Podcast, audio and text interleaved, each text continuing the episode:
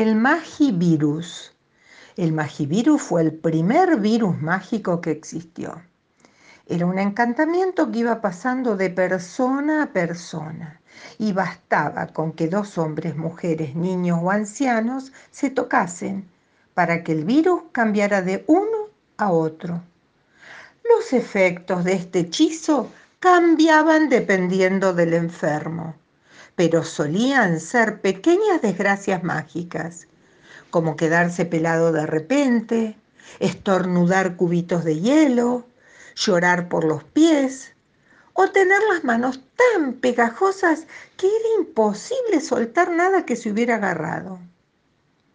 Como no todo el mundo tocaba a otras personas con la misma frecuencia, resultó que algunos pasaron la mágica enfermedad en forma muy suave, pero otros, aquellos que menos contacto tenían con otras personas, llegaron a estar verdaderamente graves sobre todo cuando pasaban más de tres días con el virus.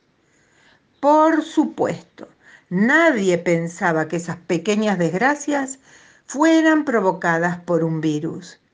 Y echaban las culpas a algún duende travieso o una bruja viajera.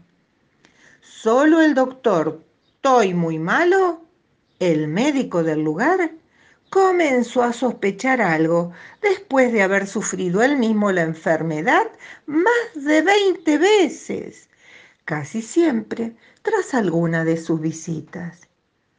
De modo que empezó a hacer pruebas con sus pacientes y consigo mismo, y en unos pocos días ya estaba seguro de saber cómo se transmitía la enfermedad.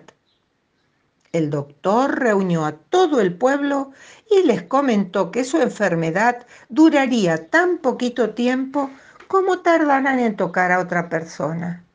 Y así el pueblo se convirtió en la capital mundial del pilla pilla, el famoso juego en que uno corre tras los demás y cuando toca a alguien dice, tú la llevas.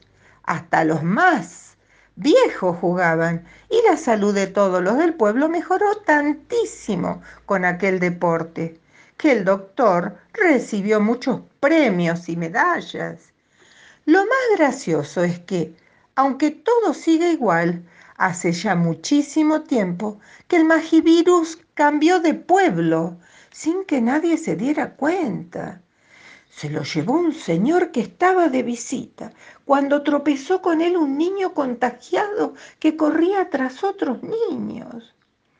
Al regresar a su pueblo, la historia fue un poco distinta y en lugar del pilla pilla, se convirtió en la capital mundial de los abrazos.